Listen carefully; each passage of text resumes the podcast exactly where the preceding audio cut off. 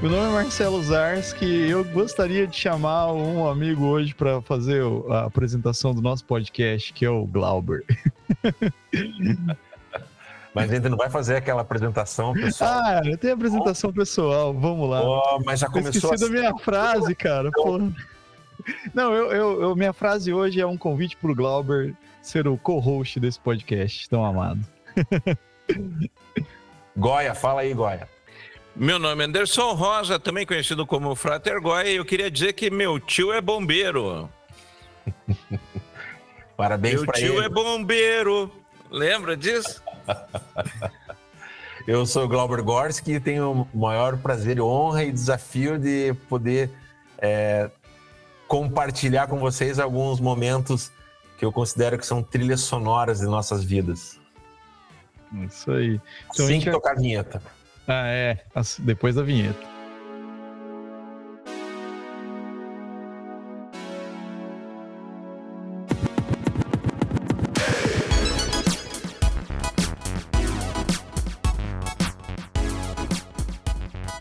Vamos nessa, pessoal. Eu tive a honra e o prazer de, após ter uma troca de ideias maravilhosa com o Marcelo, depois de ouvir, aliás, durante, enquanto eu vi o podcast sobre o Rush, né? Você gravou com quem estava com você junto, Marcelo? Era o Rodrigo Digão Brás, que é um baterista, amigo nosso, e o Stefano, Stefano Moliner, que é, são dois músicos lá de São Paulo, que já participaram do podcast. E esse podcast era pro para participar também, mas acabou que na correria a gente ia gravar, não deu, os caras o Rodrigo ele toca com o Hermeto, então ele ia viajar, cara. Ele, tava no, ele ia pro Japão com o Hermeto, cara. Daí, assim, tava muito apertado de agenda. Aí a gente foi com que, do jeito que dava. Daí foi em Power Trio mesmo. Power Trio, mas, mas podia ser um quinteto, né? Se, se, se, você tivesse disponibilidade no dia também, a gente foi, foi muito corrido, mas deu é, bom. Mas aqui, aqui hoje a gente tem um pouquinho de uma. meio que uma continuação, um remake e uma expansão, uma versão estendida. É, e a prova de que vocês não estavam em três é que a conversa que a gente tem, o cérebro da gente tem enquanto escuta os outros falando, assim como os, os nossos ouvintes estão nos ouvindo agora, e eles estão degladiando também e vão degladiar mais com as nossas falas, é que aquilo que toca no coração da gente, no coração sonoro, na trilha sonora das nossas vidas, às vezes toca no ouvido de um fã. E eu, enquanto fã, e eu, eu falava para Marcelo, cara, eu sou um fã médio, um fã medíocre do Rush. Eu vi o quanta coisa poderia ter sido contada a mais, quanta coisa poderia ter sido contada a menos. E na verdade, na verdade, o quanto uma banda, para mim, né, é, entre outras bandas, mas principalmente o Rush, acaba sendo é, trilha sonora da minha vida, acaba pontuando algo em torno de 25 anos especificamente, ou mais até, né? Uhum. É, no sentido que eu comecei a ouvir, eu estava no primeiro ano da faculdade, ali em 1990, quer dizer, a banda já tinha 20 anos naquela época, né? E eu não conhecia. E foi até o fim da banda, até 2015. E durante esse período, é, o quanto ela foi pontuando e construindo coisas é, junto com a minha própria história junto com a minha própria narrativa. Assim como outras bandas também, né? Mas especificamente o Rush ali. Como que é para vocês isso? Eu sei que o Goya, é, assim como eu também, é muito fã de Pink Floyd. É, Pink Floyd é a banda a trilha sonora mais presente na tua vida, Goya? Ah, sem sombra de dúvida, né? É Pink Floyd, Led Zeppelin, é o próprio Legião Urbana, que como eu já comentei em outro momento, é, era uma banda que naquele período da minha adolescência, eu estava ali com meus 13 anos, o Legião ainda estava tocando em, em, na praça, que, que, nem a gente faz, vai tocar ali no quintal, né? Aí alguns canais abriam é, e tinha o primeiro disco que estava começando a estourar, depois o, o segundo que foi o Fenômeno, que realmente lançou a banda mas até porque fazia muito sentido aquela música de contestação, é, etc. Né? E, e para pontuar, assim, por exemplo, o próprio é, Pink Floyd, é, eu tava, eu teve um período da vida é, em que eu estava mais depressão, assim, E daí eu escutava duas vezes por dia antes de ir para o trabalho e voltando à noite para casa, eu ouvia o disco inteiro, de capa a capa. Né? Então, assim, é uma coisa que marcou muito minha vida. Né? Eu sei de trás para frente, de frente para trás, de cirílico, aramaico, deu Wall, eu sei inteiro. E aí até a minha esposa, às vezes, eu, eu, quando eu tô meio de bode, assim, na bad trip, eu ainda hoje eu ainda coloco. E aí minha esposa, quando ela ouve, assim, que eu tô ouvindo o The Wall desde a primeira música, ela já sabe que não tá no melhor é, dos dias, assim. Mas uhum. não é uhum. nem porque é depressivo, mas é porque, sabe aquilo que o disco fala com você, que acho que é a tônica principal que o Glauber está é, colocando, né? Que é a música do primeiro beijo, é a música que daí são músicas que vão marcando a tua existência, assim, sempre que, que, que acontece essa música, você volta lá para trás, né? 20, 30 anos atrás. Né? Uhum. Vou passar aqui para o Marcelo. Uhum. É, como eu estava falando há pouco com vocês, eu, eu tenho algum. Som, né? No nosso, passagem, ensaio, né? no nosso ensaio agora há pouco. É, isso, é foi uma piada interna. Né?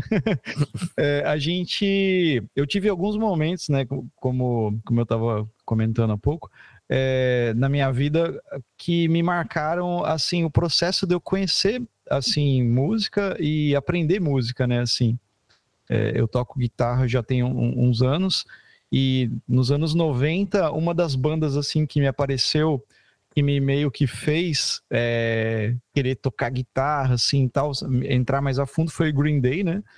E assim acho que pela época, pela idade também que eu tinha, acho que em torno de 16, 17 anos mais ou menos ali, né? É...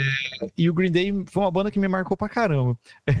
Até no sentido de, de, de, sabe, de atitude. Eu queria ter uma guitarra, mais ou menos daquele estilo do, do guitarrista e tal.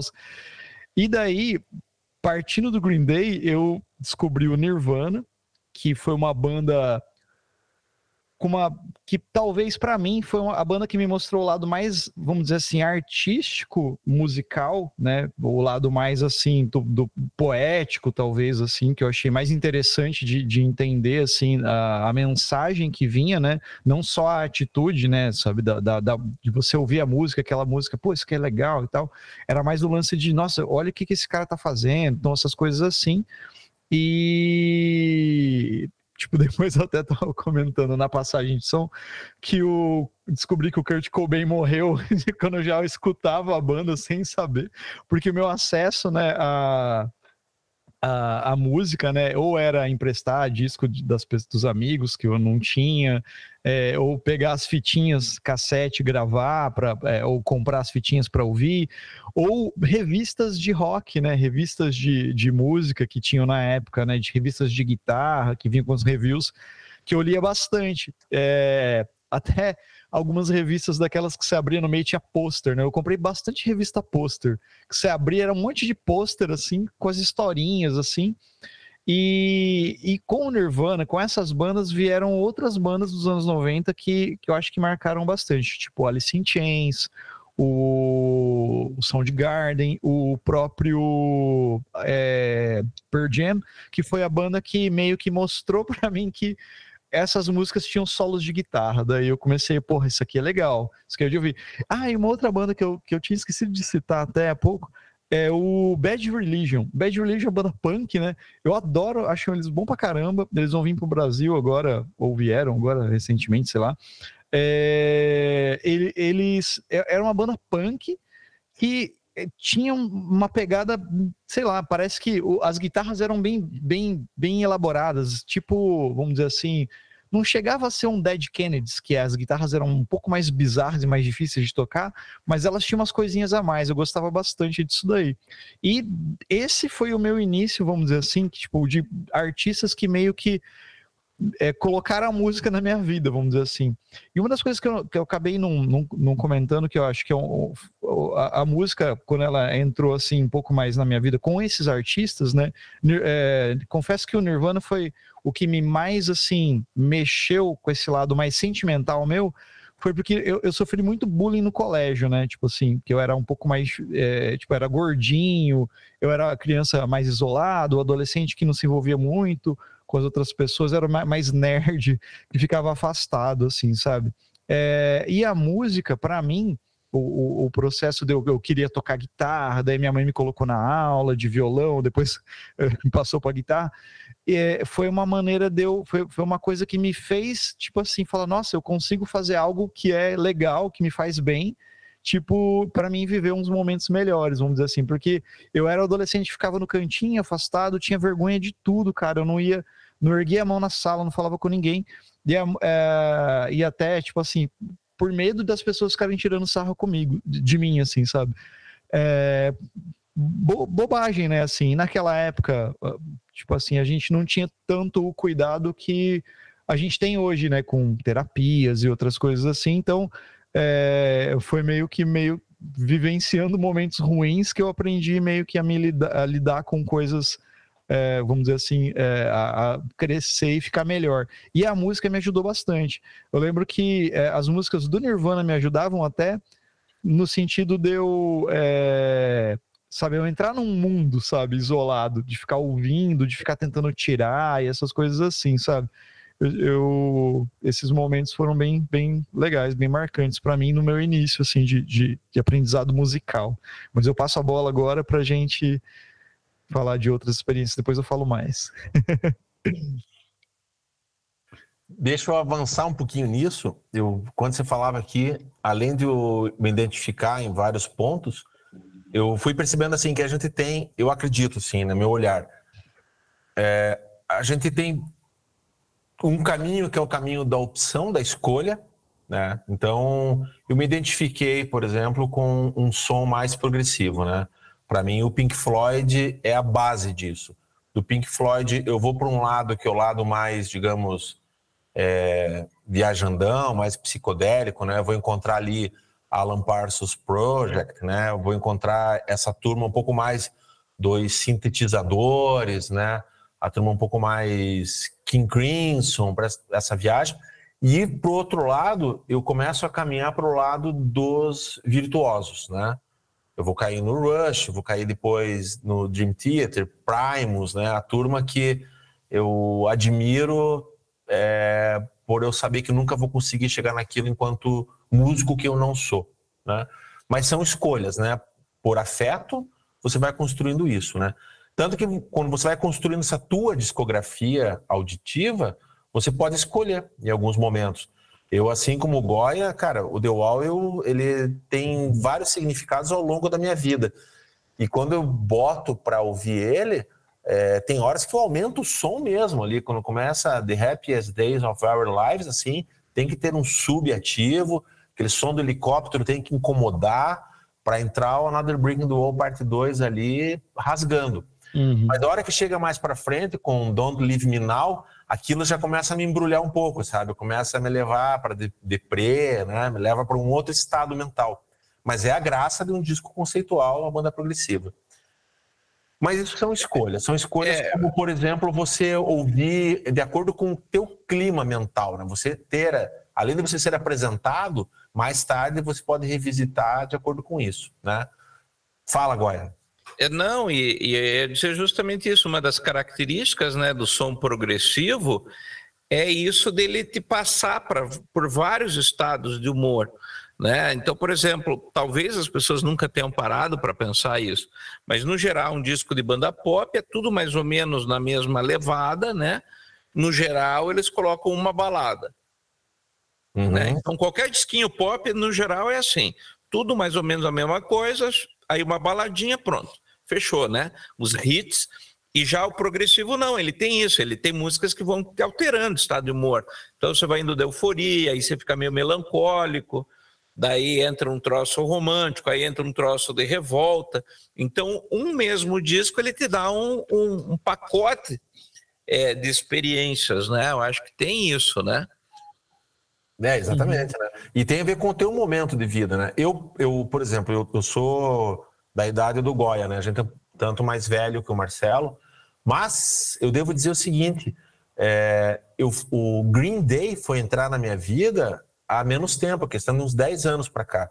É uhum. lógico é uma banda que eu já tinha ouvido na rádio, sabia quem era, mas eu não ouvia de uma forma esse, como é que é o nome desse estilo? Não é new grunge, é new punk, né? É, eles chamam de new punk porque é um punk mais é, nos anos 90, né? Outra outra ideia, né, de punk. É, e uma né? banda que ficou queridíssima assim para os meus ouvidos é o The Offspring.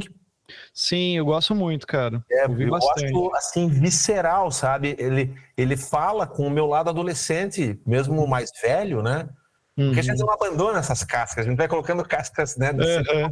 Elas vão criando ao longo da vida.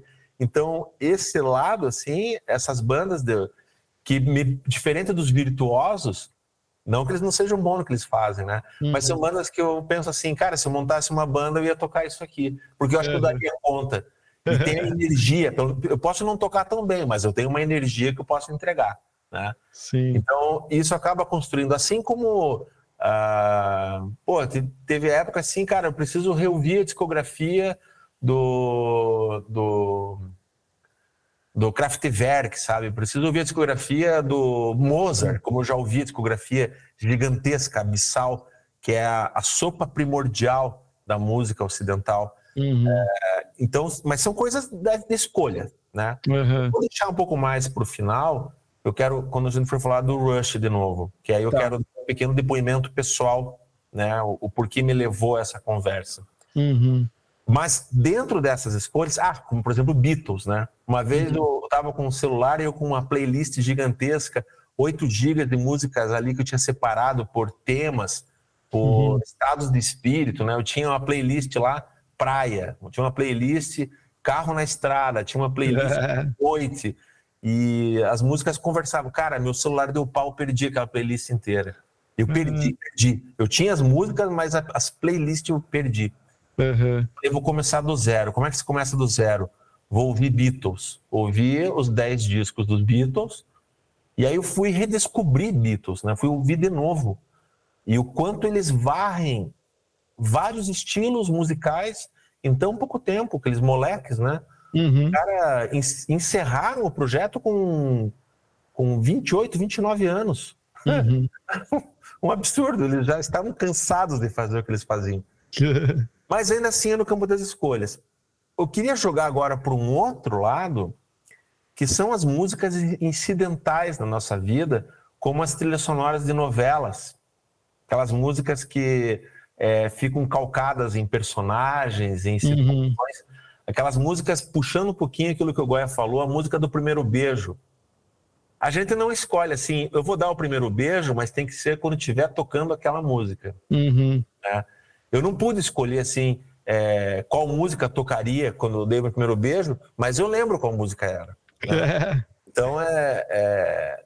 e não, nunca mais eu esqueci toda vez que toca aquela música, né? Ou da primeira namorada, ou da primeira vez que eu saí sozinho de, de carro, né? Uhum. Ou quando é, eu saí de casa e casei e estava fazendo uma reforma na casa, o CD que estava tocando no rádio enquanto eu estava arrumando o, o quarto, que seria o quarto do meu filho futuramente. É, então, essas coisas acabam sendo marcadas. E tem uma outra marca, eu queria saber se vocês têm algum depoimento sobre isso, porque eu acho que isso vai conversar muito com quem está ouvindo. Uhum porque isso eu acho sensacional. Quais são. Você tem algum caso? Eu tenho um caso aqui, depois eu conto. É. Mas de algum artista ou música especificamente que não é do agrado de vocês, mas vai pontuar um momento legal na vida de vocês. Caramba. Consegue pensar nisso? Porque oh. uma coisa a gente escolher, né? Aí ah, eu vou sair, vou colocar o fone de ouvido, eu sou no carro, vou ligar ali e vou ouvir isso. Mas... Deixa eu falar. Claro que tem. É. Fala aí, Goi. Te falo de cara e o Glauber, que é de Curitiba, é, vai com certeza ter uma lembrança muito parecida. Aquelas uhum. músicas italianas que tocavam é, em Santa Felicidade, em tudo que era restaurante italiano. Você ia no Cascatinha, tocava, você ia no Madaluz, tocava Pepino de Capri, aquela turma. To... Vai dizer, não é? Era o tipo de música que você nunca escolheu ouvir, mas quando você ouve, você fala, pô, isso lembra lá o Madaluz. Isso lembra o Cascatinha. É ou não é, Glauber? É, isso mesmo.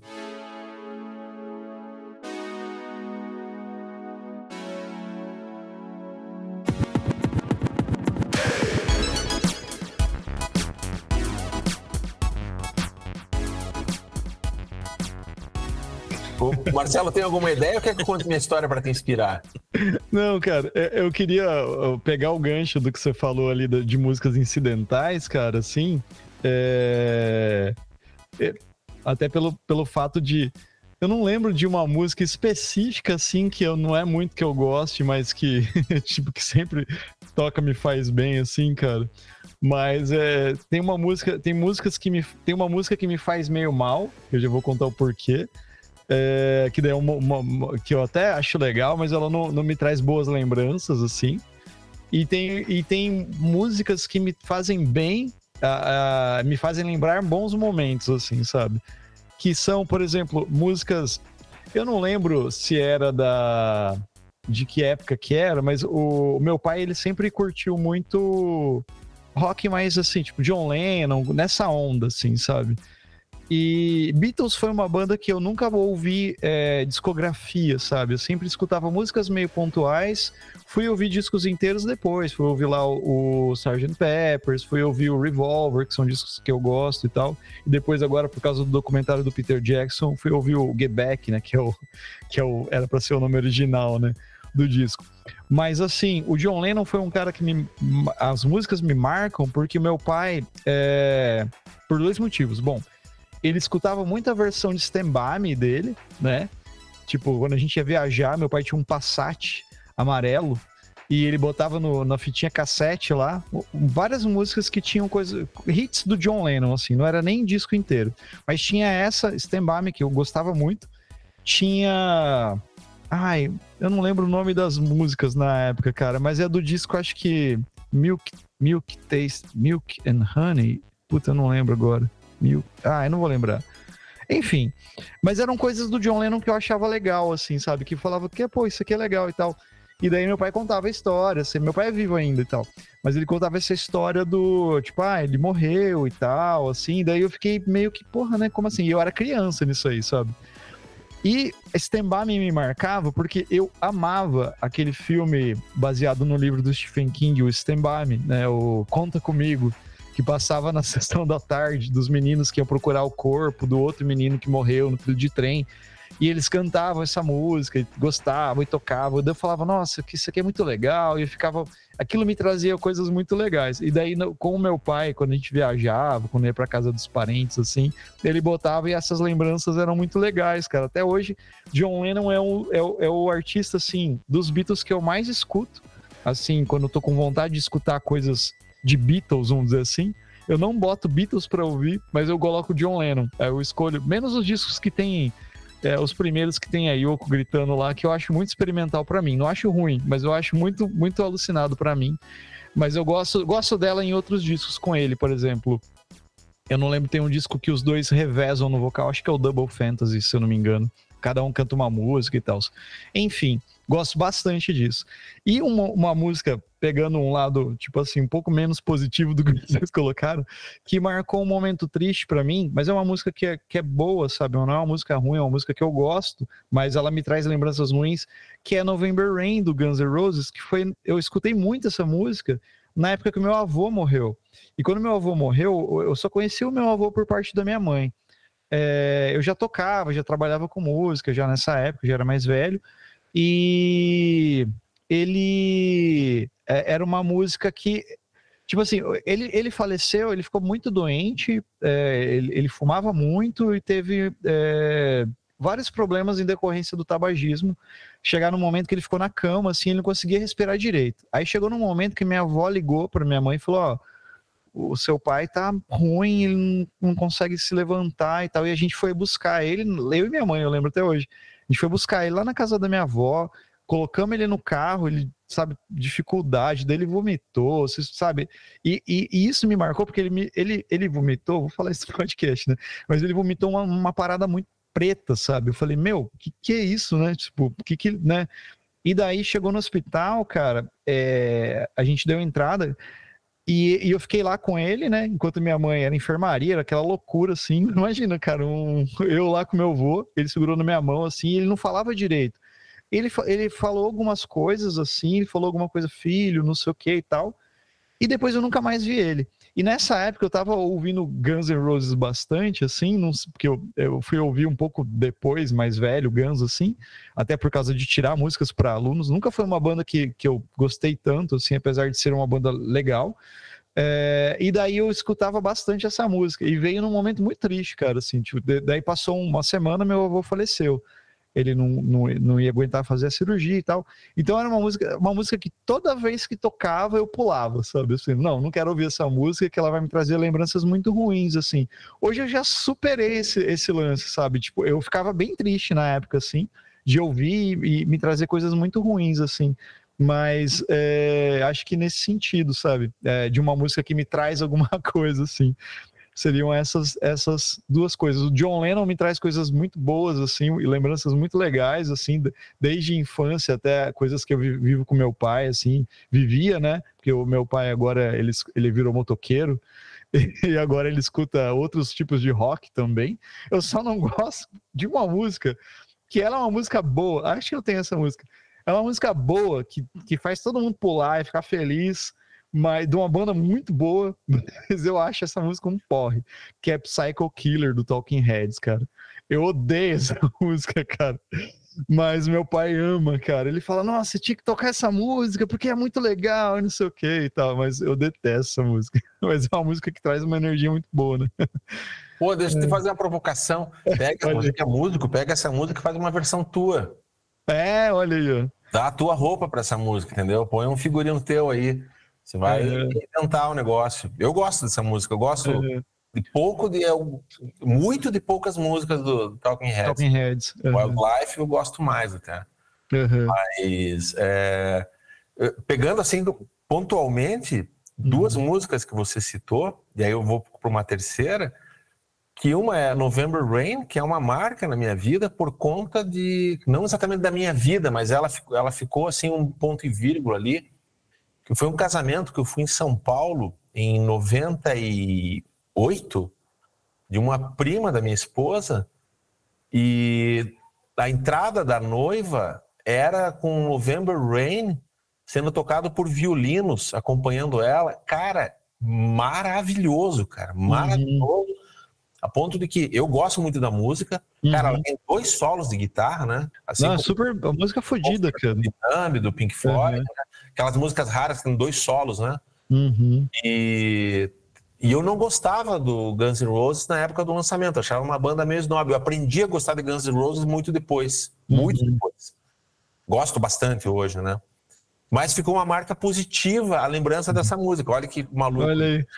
Stand By Me, é, eu acho ela linda, mas ela é de uma tristeza profunda para mim, Uhum. Porque quando vi o filme, eu conheci ela primeiro vendo o filme, eu Conta Comigo, uhum. é, o filme me deu uma... É lindo o filme, maravilhoso, uhum. a história é maravilhosa, mas ele me traz muita melancolia, muita tristeza, assim, muito aquela coisa outonal do a perda da inocência, né, da infância, uhum. né, aquele, aquele sentimento de que é, o último verão que eles passaram foi o, melhor, o, o verão mais quente da vida deles e aí vai é. vida adulta, né?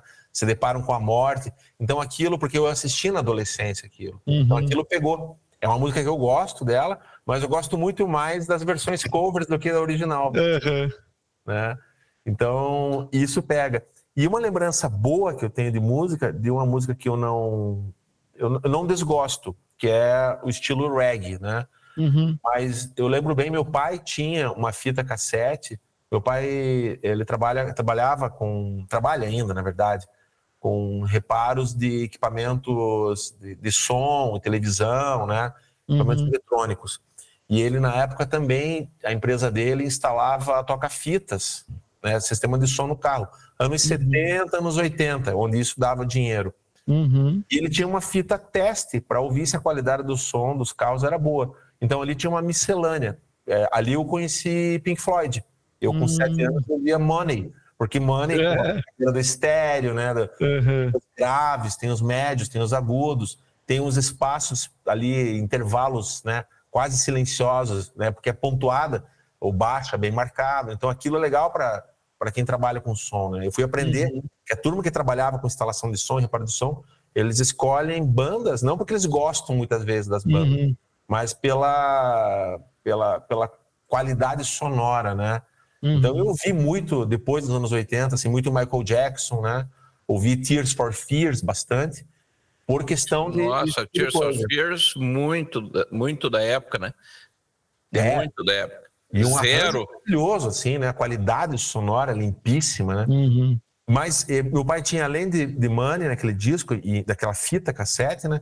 Foi uma viagem que a gente foi de Curitiba ao Rio de Janeiro, foi em 79, é, uhum. foi na uhum. Páscoa de 79. E eu lembro claramente a gente descendo a serra que chega no Rio, uh, de noite, eu deitado, naquela época se viajava deitado no, no, no chiqueirinho do carro, né? Meu pai uhum. tinha uma caravan, era eu e meu irmão. Minha mãe estava grávida da minha irmã, mas não sabia. E estava tocando Bob Marley. Ah, é, aquela Is This Love? Is This Love? Uhum. Então aquilo é uma marca dos meus sete anos. Porque voltando daquela viagem, a minha avó, que era mãe da minha mãe, estava muito doente e logo depois morreu. Uhum. E foi quando eu tive minha primeira é, que eu considero assim, né, de lembrança, uma uhum. primeira experiência espiritual que eu tive com a minha avó, né? É, na noite que ela morreu, assim, é uma outra história isso.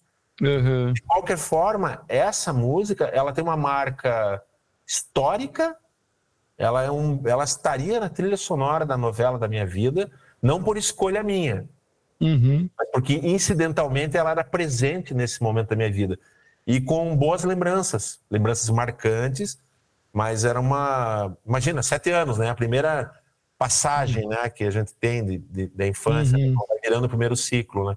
Então acaba marcando isso. E por outro lado, por exemplo, eu não escuto música sertaneja, não é minha praia, né? Uhum. É, gosto de ouvir, porque minha esposa gosta bastante hoje em dia. Se bem que conheci ela quando ela era roqueira. para ela, ela traiu o movimento. Ela é traidora do movimento. Uhum. Ela escuta música sertaneja, essas, essas músicas. Putz, eu, eu, eu não gosto, não, não vai. Uhum. Mas eu, por exemplo, eu acho que tem, não considero música sertaneja, gosto da caipira raiz, gosto. Uhum.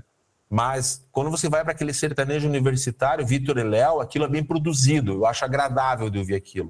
Sim. É, não colocaria para tocar, mas não me incomoda que toque. Mas uhum. teve um momento ali por 98, 99, que eu fui num show do Zezé de Camargo e Luciano, por conta da minha esposa. E eu, eu fui no show que eu fui de música sertaneja. E eles estavam lançando aquele disco Pare, né? Até quando você vai. Uhum. E era um momento que eu estava na empresa, numa empresa trabalhando, foi um pouco antes de, dela engravidar do, do nosso primeiro filho. É, eu tinha tido uma promoção, do meu trabalho. Sabe, foi um evento que foi fora de Curitiba, foi, para quem conhece aqui, foi ali no, no, em Campina Grande do Sul, no Parque Castelo Branco. E foi uma presepada, cara. Era uma quarta-feira à noite o show, tinha outras bandas. Uhum. A gente saiu do estacionamento às 11 horas da noite e conseguimos, assim, andar por um quilômetro com o carro para chegar na rodovia. Era duas horas da manhã, cara. Nossa. Que era uma coisa besta, assim, mal dimensionada e tal. Mas, de qualquer forma, aquilo virou um marco na minha vida, positivo, com uma música que é uma trilha sonora que eu jamais ouviria.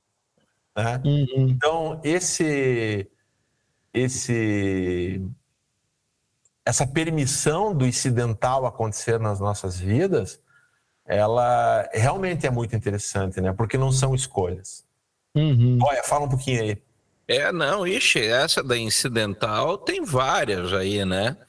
Por exemplo, uma que sempre mexeu comigo, mas acabou virando depois um motivo um pouco de piada, que é a, a trilha sonora é do Em Algum Lugar do Passado, né? É, é, belíssima trilha sonora, é, mas que virou também trilha sonora do Djalma Jorge. Né? Você lembra disso?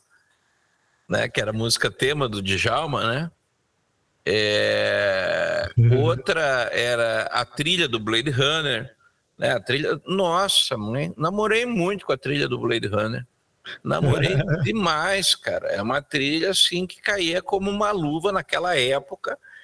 é, representar principalmente aquela música Love Theme, né? Que tem aquele sax tal. é. Maravilhoso aquilo, Memories of Green. É, são músicas que evocam, né? É, a trilha sonora da missão e que era muito significativo para gente. Tanto é que, se não me engano, se não me falha a memória, quando eu casei com a mãe do Arthur, é, tiveram duas dessas músicas, que foi a trilha sonora do Drácula, eu entrei, a música do noivo foi a música tema do Drácula, Que maravilha. Né? E a, e, a, e a Adriana entrou com a música da missão, né? Do Ennio Morricone, o Gabriel Oboé. Aham. Né? Então, assim, são músicas que fizeram muito sentido naquele momento é, e que evocam né, memórias fabulosas. Então, se eu tocar aquilo. Né? E eu tenho uma história também com a música do, da banda Zero. Lembra aquela música que era o, o Zero com o Paulo Ricardo? Sim. Aham. né? Que daí, quando eu, eu cantava naquela época, porque eu fiz o ensino médio tocando violão na esquina do colégio, né? E daí a gente tocava, éramos, éramos dois violões, era eu e o Jorge, tocava, a gente só aprendeu a tocar para namorar, essa que é a real. Então, eu tocava o suficiente para conseguir menina. E eram três vocais fazendo harmonia, que era eu, o Jorge e o, e o Robert. E aí a gente se chamava os irmãos Brown, era o Andy Brown, Bob Brown e George Brown, né? É, e daí a gente tocava, a gente tirava tudo que saía no rádio, ninguém sabia inglês bosta nenhuma, mas tirava YouTube, Tears for Fears, The Smith, The Cure, Fine Young Cannibals, é, e daí é a música que a gente namorava na esquina do colégio, porque, pô, toca essa, né? A- a- que saiu também o disco daquela banda, meu Deus do céu, que tem Logical Song. É, Oi? Super, Tramp. Super Tramp, Super Tramp, né? Ah, tem aquela outra musiquinha deles que é bem famosa, a gente não sabia, a gente enrolava, só cantava o refrão, as meninas, ai, que lindo, né? E a gente só dando risada e, e- e namorava, né? E, então, assim, é, isso evoca é, muita coisa. Quando você ouve, fica fabuloso. E eu, essa do zero, eu cantava, e aí tinha uma menina é, que uma vez eu estava tocando no colégio, assim, ela parou para ouvir. Eu a gente estava tocando, e daí, agora eu sei o nome da música. Uhum. E daí ela parou, você voltou, você falou, nossa, você faz a voz certinho tal. Então, né, gata, vamos lá, tal. Aquelas coisas assim. E essa menina, cara, acho que eu namorei ela umas cinco ou seis vezes, assim, ao longo dos anos. É, fabulosas as histórias que eu tenho com ela, que teve uma vez que a gente estava nessa época aí do zero, teve um dia que a gente tá- estudava ali no Loureiro Fernandes, ali no AU, sabe, Uhum. ali, né, o Loureiro Fernandes, estudava ali, colégio público, estava recém começado a trabalhar, o único colégio que me aceitou, final do ano, e daí eu namorando com ela, e ela vivia com uma amiga, assim. E daí um dia estava assim, eu, ela e a amiga depois dela, e aí, assim, ó, com a mão na cintura dela, brincando com a mão dela, não sei o quê. E daí, assim, brincando, entrelaçando os dedos. Tá, daqui a pouco ela levanta e eu continuei entrelaçando os dedos. Eu tava passando a mão na amiga dela. E a amiga dela tava de mão dada comigo. Né? Então, essa é uma das histórias. Aí teve uma vez também, aí depois disso a gente se desencontrou, saiu, é, é, terminou o namoro, aquelas coisas de namoro bem de adolescente, assim. Uhum. E daí eu já no Unificado, ali na 13 de maio, também tocando, me passa ela no, no dia dos namorados, ela passa com o namorado na minha frente. Eu sozinho, ela com o namorado. Aí passou, ah, isso aqui, é- acho que era Marcelo até o nome dele. É, ah, esse é o Marcelo. E o cara é meio troglodita, assim, né? Uhum. Aí eu comecei a conversar com os dois, e aí eu vendo que o cara estava incomodado, porque a conversa fluía muito bem, assim o cara começou a ficar com ciúme, né? É... E daí eu já comecei a provocar o cara, né?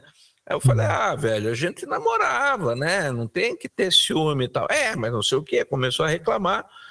E daí eu falei assim, ó, você sabe que das 45 espécie conhecida de macaco que tem, se é a única que fala, né? Daí o cara, puta, aí queria quebrar minha cara e tal. aí, aí ela, porra, vocês não vamos brigar, não sei o quê. Aí ela largou o cara. É, e eu aí ela terminou com o cara no dia dos namorados e voltou a namorar comigo, né? Então, assim, é, e tudo por causa dessas coisas da música, do, e por causa da música, né? Em especial essa do Zero. Mas, assim, é, foram músicas que, que, que, foi a juventude embalada na música. A minha, uhum. literalmente, uhum. foi. É, assim, dá para contar todas, todas têm alguma história. Uhum. Todas têm alguma história. Tem um, só pontuando um pouco a letra dessa música, tem um pedaço dela que fala assim: O tempo voa e agora eu sei que só quiseram te enganar. Tem gente boa que me fez sofrer, tem gente boa que me faz chorar. Então, é, é cruel isso. A música é linda, né? A música é linda, é. E, inclusive, eu entrei em contato esses tempos com o Guilherme Snard para ver se a gente gravava no Bico do Corvo com ele. Olha aí. É, porque teve uma treta dele e o Paulo Ricardo por causa dessa música e eu gostaria de entender melhor. Eu sei que foi por causa de direitos autorais, tipo do, do Paulo Ricardo gravar e nem comunicar ele. Então uhum. teve assim uma treta mesmo entre os dois. Mas o Zero, inclusive, foi uma das primeiras bandas de rock progressivo é, dos anos 80, né? Progressivo brasileiro, né? Então, foi uma banda que fez muito sucesso é, num período que o progressivo já estava em de, franca decadência lá fora, né? Uhum. Eles tinham um instrumental bom, tinha teclado, era meio é, new wave com, com progressivo, uhum. então tinha umas coisas bacanas ali, né? Uhum. Tinha uma, uma produção muito bacana. E eu quero ver se a gente consegue efetivar é, essa conversa, porque vai ser muito legal é, trazer um cara que eu fazia um cover, né? É, naquela época é, e tá aí ainda hoje, né? Ele continua tocando. É, então, é. tô vendo aqui, Guilherme Snardi tá desde 83 na banda. Até é, hoje. Até hoje, cara. Caraca. E, não, eles tinham umas músicas muito bacanas. E assim, e uma das coisas que eu acho hoje, eu acho que a gente até meio que vai vou, vou fazer aqui às vezes do Marcelo, talvez indo para um final, mas uhum. assim, uma das coisas que eu acho que queria o comentário de vocês é que isso é um tema que dá para a gente fazer volume 1, volume 2, volume Sim. 3, né? Dá para gente ficar conversando disso a noite inteira uhum. e pondo a música e contando que história que você tem com essa música. Sim. Mas uma, uma das coisas que eu acho que hoje eu sinto falta e eu vejo que os adolescentes não têm é isso, é a música do seu momento, a música da sua vida, a música do primeiro beijo. Até de novo, por essa coisa de playlist que não repete músicas, né? Uhum. Então, Sim. às vezes ele gosta daquela música e nem lembra que, que música que era essa. Né? Putz, eu gostei de uma música lá, só que ele não sabe falar. Uhum. Acho que você que tem escola de música pode falar mais a respeito disso. Sim. Mas eu vejo que o jovem hoje ele não tem mais o apego pelo artista, o apego pela música, às vezes pelo artista enquanto fenômeno de mídia, uhum. mas não pela música enquanto significativa para ele, para a história de vida dele. Como é que vocês entendem isso? Então, Hugo, é, deixa eu falar, é, pegando esse gancho aí, mas é, antes de, de responder isso aí, é, que nem você colocou encaminhando para um final, eu falei. É, falei, eu, eu, tenho três momentos bem marcantes na minha vida de musical, tipo assim, eu falei de um deles, eu vou deixar os outros dois momentos para um outro encontro. Olha aí. Então eu falei do primeiro momento, depois os outros dois momentos a gente vai gravar em outro momento para a gente, pro ouvinte ficar ligado aí. Mas é, quanto a isso que você falou, é, eu acho, cara, que é, vou contar uma experiência que eu tive é, com um pouquinho antes da pandemia, eu, eu dei uma oficina lá no Sesc, a convite de um amigo, sobre música. Era turma, as turmas de letramento lá e tal. E daí eles entraram em contato comigo, ó, oh, Marcelo, a gente vai ter um evento aqui e a gente queria que você falasse sobre música. Daí eu falei, mas como assim? Dá pra falar um monte de coisa de música. Não, você vem aqui, você traz seu equipamento, traz sua guitarra, você troca uma ideia, toca e tal. Você pode falar sobre a música que você toca, você vai falar sobre música, né? Aí eu montei uma, uma pequena, assim, palestra, vamos dizer assim, sobre música, sobre a música instrumental, né? A minha música, no caso, que eu toco, e, e, e também é, um pouco sobre a música como um instrumento de um meio de tipo assim de você é, com, uma linguagem artística e uma maneira de você tentar chegar nas pessoas assim de alguma forma, né? Como qualquer outra linguagem no sentido de tentar tocar as pessoas, né? E, e daí, no final, então a gente trocou uma ideia, era um pessoal de uma. da Vila Guarujá, se não me engano, que estudava lá, tá? era um contraturno deles. Então, um pessoal bem carente, assim, sabe? E, e assim, eu troquei uma ideia com eles do, de tudo, mostrei coisas para eles ouvirem, levei tipo equipamento para eles é, estarem ouvindo também. E daí toquei algumas coisas minhas assim, de guitarra solo, assim, sabe, tal, é, instrumental. E daí, é, no final, fiz um exercício com eles de. Eu, eu, a gente apagou todas as luzes. Aí eu falei assim: ó, eu vou colocar uma música aqui que ela é instrumental. Que eu falei assim, porque eu gostaria que vocês não ficassem muito prestando atenção em letras nem nada, mas só no som que isso tipo gera, né, assim, e como que esse som chega para você. E era uma música de um cara chamado Ibrahim Malouf, que é um trompetista. Ele é um trompetista que ele, ele é francês, mas ele é de origem eu não sei se é, se é de Beirute, algum outro lugar assim, mas ele, ele, ele mora na França. E ele toca, ele é um dos únicos trompetistas que toca um trompete semitonal, que tem aquela escala semitonal é, de influência de, de, instrumento árabe e tal, de microtons. É, é, é não é semitonal, é um, um trompete microtonal que daí é, a música é, indiana ela tem esse lance dos microtons, né? Tipo, ela, a escala dividida diferente, assim, sabe? E daí é muito específico o som que ele tira. Mas ele toca música instrumental, nessa roupagem meio jazz e tal. E é uma música que chama-se Red and Black Light, que é um instrumental, assim, é, é bem legal. Depois eu mando para vocês. E daí eu coloquei a música, eu falei assim, depois a gente vai trocar uma ideia de como que para quem quiser falar de o que, que vocês sentiram, né? E, cara, foi muito legal, porque eu falei, ninguém vai falar nada, né? A molecada vai, tipo, cagar pro, pro experimento, né? E, cara, daí, tipo assim, todo mundo queria falar. Ah, um falou, pô, essa música aqui me trouxe um sentimento de quando eu tiver na minha formatura eu vou entrar com essa música porque ela traz uma coisa muito boa.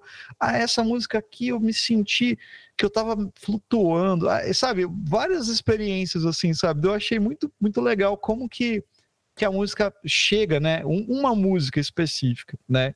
É, especificamente, assim, pode chegar. Aí, uma coisa que eu senti, né, pegando dessa experiência para algumas coisas, já puxando aquela ideia que o Goya tinha colocado ali, que é, é, fato hoje que muita gente, não só adolescente assim, é, não tem esse hábito de escutar um, um álbum inteiro fechado, né? Eu vejo porque é, convivo com um monte de adolescente dando aula, assim, eles gostam muito de, é, de ter uma única música para ouvir, né? Tipo assim, de, de playlists e tal, né? Mas esse lance, cara, Goya, e, e Glauber, é, é, é, legal pelo fato de que aquela música específica é marcante para eles. Não só, tipo assim, no sentido de, pô, é uma música que tá na moda, é uma música. Não, é uma parada que eles gostam, sabe? Assim, pô, essa música é foda, essa música me, me pega, sabe? De um jeito. Então eu acho que é um pouco disso, cara. É, é uma geração diferente da gente que tem esse hábito. Eu, eu tenho o hábito de escutar disco inteiro. Eu escuto todos os dias de manhã, a Bruna até fica louca. Eu chego e falo para Alexa: toca, Alexa, toca o álbum A Love Supreme do John Coltrane. Todo dia, cara. Eu tô numa uma fase de, de escutar Coltrane e, e esse álbum, cara, daí começa lá a resolution. Daí a Bruna já olha e fala: Porra, você escuta essa música todo dia, cara. Eu amo esse disco. E, e, e, eles já não têm essa vibe de botar um disco inteiro para ouvir e tal. Alguns, alguns adolescentes, alguns alunos têm. Até por, acho que até por influência das aulas, assim, de eu falar, pô, você já ouviu esse disco? Né? Você já tem essa, é, já ouviu inteiro e tal? mas alguns eles montam playlists com coisa que a gente vai conversando e falando, não, montei uma playlist aqui que tem não sei o que lá, é, Deftones, é, John Coltrane e não sei o que, tudo assim, sabe? Só que são músicas que marcam eles. Daí eu acho que, nesse sentido, é, é legal, cara, de, de, de ver como que essas músicas trazem uma coisa para eles. Pode ser um momento da aula, pode ser uma coisa que eles estão vendo e tal. Mas realmente, eles não têm muito essa parada de escutar um disco inteiro. Mas as músicas marcam sim, cara. Assim, é, de uma forma talvez diferente do, do, do, de como a gente vivencia música, né?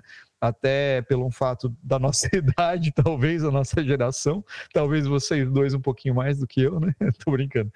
Eu gosto de chamar os outros de mais Falou velho. novão, né? Nossa, Fazia tá tempo. fralda ainda. É bom Fazia... aprender com os jovens. Velho, você já tá enrugado, cara. Você Fazia... já tá de joelho podre, costa doída. Fazia tempo que eu não, dá, não tirava um sarrinho por eu ser um pouco mais novo que vocês. Eu tinha que, que fazer essa piada.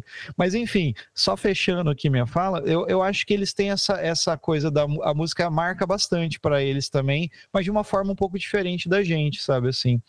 É, e músicas que eu acho que isso daí pode ficar para um outro assunto, músicas que estão é, em momentos, por exemplo, em filmes e séries de TV. Ano passado, acho que teve a, a última temporada que passou do Stranger Things, por exemplo, é, que teve uma cena do guitarrista lá tocando a música do Metallica, né? E, e, teve a música da Kate Bush também, Kate Bush lá, né? Cara, como essa música mexeu com a molecada, cara. Todo, todo mundo, cara, todo mundo chegava na aula, eu tava olhando outro professor dando aula, ele tava lá, eu falei, Stranger Things, né? Nossa, é muito massa. E, cara, todo mundo queria tocar essa música. E daí, com isso, vieram outras músicas, obviamente. E a da, e da Kate Bush também. A molecadinha botava de toque de celular e fazia vídeo, colocava Kate Bush. Tinha uma aluninha minha que chegou, nossa, professor, eu amo essa música, menininha de, sei lá, 10, 11 anos. Então é uma parada muito legal, cara, que é, é ela chegou desse jeito para eles também, sabe? Num seriado de músicas dos anos 80, né? Músicas que provavelmente é, vocês devem ter escutado adolescentes, eu escutei quando criança. Não, vocês devem ter escutado na época que vocês já estavam se formando, né? Mas eu escutei quando era criança ainda, né? Mas é, elas chegam de um jeito diferente, sim, cara. E eu, eu, eu, achei isso muito legal, cara, assim, é, de ver como que chega para essa galera, geração Z aí. Nem sei se é Z, mas. Enfim, é, passa a bola. É. Eu, eu, pegando um pouco nessa onda aí, é, eu não vi a quarta temporada do Stranger Things, não vi a terceira e nem a segunda, eu parei na primeira. Mas eu sabendo que teve a quarta temporada, estava tocando na rádio aqui, numa rádio rock, uhum. é, tocando a Kate Bush, né? Eu falei, cara, essa música. É, eu lembro dela tal, né? Por que tá tocando? Aí meu filho falou, cara, é que tá no Stranger Things. E na série é sensacional essa música. Uhum. Falei, bom, deve ter algum vínculo afetivo com a narrativa da história. Sim. Porque ela sozinha na rádio não me trouxe nada. Uhum. Então ela fica amarrada. É como você. É, quem fez esse serviço de uma forma muito legal foi o Tarantino. Né? Os discos do, dos filmes do Tarantino, ele colocou as músicas que ele gostava. Uhum. Né? Nos filmes dos anos 90, ele coloca a música dos anos 70. Uhum. Então, é, não, e todas as trilhas é, dos filmes dele marcam, né? Muito. É, Pulp Fiction, Kill Bill 1 e 2. É, o Cães de Aluguel, é o trilha sonora. Cães de Aluguel, é, exatamente. Uhum. É bem isso mesmo. Então, realmente tem essa memória afetiva dessa construção. É, para quem, eu, eu, realmente gostaria de sugerir, para quem está ouvindo, que é, embarque nessa onda aí de ah, eu gostei dessa música, deixa eu ouvir o disco original inteiro, eu vi o álbum todo, né? Uhum. Na época que havia lado A e lado B, né? Ou mesmo no CD eu vi os 74 minutos, quando tinham discos que preenchiam esse tempo todo, é, porque realmente é uma experiência e é até uma questão de entender o momento do movimento sonoro que estava rolando, do movimento do artista também naquele momento que estava rolando, e isso abre dentro da gente outras percepções. Essa é uma, uhum.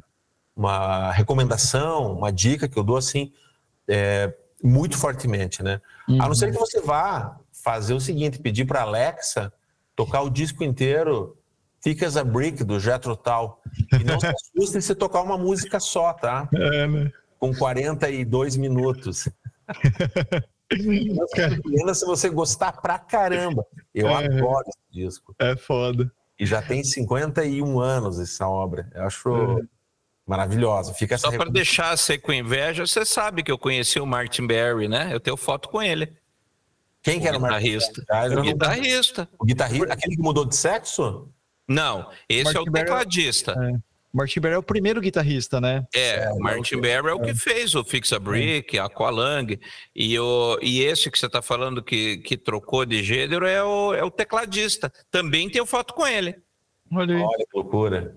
E, e tenho foto com o filho do Rick Wakeman. Tudo no mesmo show. Mas... Oh, eu estou muito bem relacionado aqui com você, que sensacional. Os jovens aí, como o Marcelo, não tem esse, esse histórico, né? É, não tenho, cara. Olha aí. O, o Goiás tem foto com ele lá na época, né? na época que ele lançou o disco, né? Viu? Só para fechar então a tampa, é, o, só colocando, a, deixando um, a dica um pouquinho mais legal, cara, do que você falou, Glauber. É, eu costumo falar para os meus alunos assim, e alunas que um disco é como um filme ou um livro, sabe assim? Você não vai ler um capítulo do livro, a não ser que for um Isso. livro de contos, né? Assim, mas assim, é, você não vai assistir só a primeira parte do filme, né? Geralmente você vai assistir inteiro, né? Uma experiência só. Aí eu sempre falo isso, você curtiu esse som, escuta o disco todo para você meio que ter todo o contexto. Eu, eu, dou sempre essa comparação, sabe? E muitos deles, assim, e delas também tem essa, porra, é verdade, né, e tal. É, e, e, até fazem isso, sabe? Mas é. Tipo assim, são gerações diferentes, né? Assim, mas a prática é, é, é bem-vinda sempre. de fazer um exercício assim. Ah, cara, quero... eu. Pode falar. Fala, fala, Marcelo, desculpa. Eu só quero agradecer, cara. Eu ia agradecer, tipo, antes de vocês aí, porque já estou sendo cobrado para ir embora para casa. Já recebi uma mensagem no meu, no meu WhatsApp aqui do, do RH é, é, se eu quero o RH pedindo para você sair do banheiro. O RH já pedindo, ó, oh, você não vem embora. É, é, só agradecer, tipo, vocês pelo papo é, e já, já deixar o ouvinte bem claro de que esse papo vai continuar, porque tem as minhas segundas partes da, das minha vida musical, minhas influências e provavelmente vocês também mais histórias de namoradas do Goya e mais histórias do Rush que o Glauber não contou hoje, que ele vai contar num próximo episódio. é, e agradecer aí pelo tema. Eu achei esse tema sensacional, Glauber. Bom demais. Os papos que a gente teve durante o, o você tá ouvindo o, o, Rush foi bem, bem legal para mim. O feedback do, do Gorski é sempre super massa, gosto bastante. Eu fico refletindo depois que ele sempre manda áudios de cinco minutos, literalmente. e daí são eu, fico... áudios curtos, eu garanto que são áudios é. muito curtos, cara. Eu troco áudios de 15, 20, 25 minutos. Cara, mas ó, e eu escuto tudo e eu não escuto na velocidade 2, cara. Eu, eu, ah, eu é acho, des, eu acho deselegante acelerar uh, áudios, cara. Então eu escuto tudo e eu acho muito legal, cara, porque o feedback é sempre bem-vindo. Eu, eu, escuto e falo e, e fico assimilando, fala, pô, é legal isso aqui e tal, fico pensando. E quando você falou disso, porra, cara, eu, eu falei, não, vamos fazer. Na hora eu mandei mensagem pro Goy, ele falou, não, bora fazer. Você já, ele falou assim, você já falou com o Glauber? Eu falei, não, foi ele que deu a ideia. e daí foi, foi isso, cara. Então, é. agradecer mais uma vez aí. E agradeço sempre o Goya, que é parceiro aí. E, e, em breve, mais novidades, né? Essa é a nova temporada do Bico do Corvo já. E teremos novidades esse ano porque teremos aí, quem sabe, um Catarse ou um Apoia-se, um clubinho de assinaturas e aí, com afins, vai ser muito legal. Então fique atento. e muito obrigado. Maravilha, eu agradeço vocês, agradeço a oportunidade de poder, de alguma forma, ajudar a conduzir também essa narrativa. De, desse nosso bate-papo, se a gente. Se isso aqui fosse um episódio ou fosse um filme, a gente teria uma trilha sonora para vender a parte, né? Olha aí. Uma trilha sonora muito boa, passando por Pink Floyd, Evangelis, é, Tears for Fears, Offspring, Green Day, Guns N' Roses. É, Altas coisas. Beethoven, Mozart, uma maçaroca sensacional, uma salada musical incrível e que eu tenho certeza que isso seria muito inspirador né, para para ouvir. Então fica essa recomendação. Inclusive, se alguém estiver ouvindo a gente quiser construir essa playlist, inclusive com sugestões, né? Se alguma dessas músicas também de alguma forma é, foi tocante, não uhum. foi só uhum. tocada, mas foi tocante para quem nos ouviu, eu gostaria de conhecer um pouco dessas histórias também. Que são, de um modo geral, assim, é, se não curiosas, muito inspiradoras. Uhum. Fica aqui meu agradecimento a vocês, muito legal. Isso aí.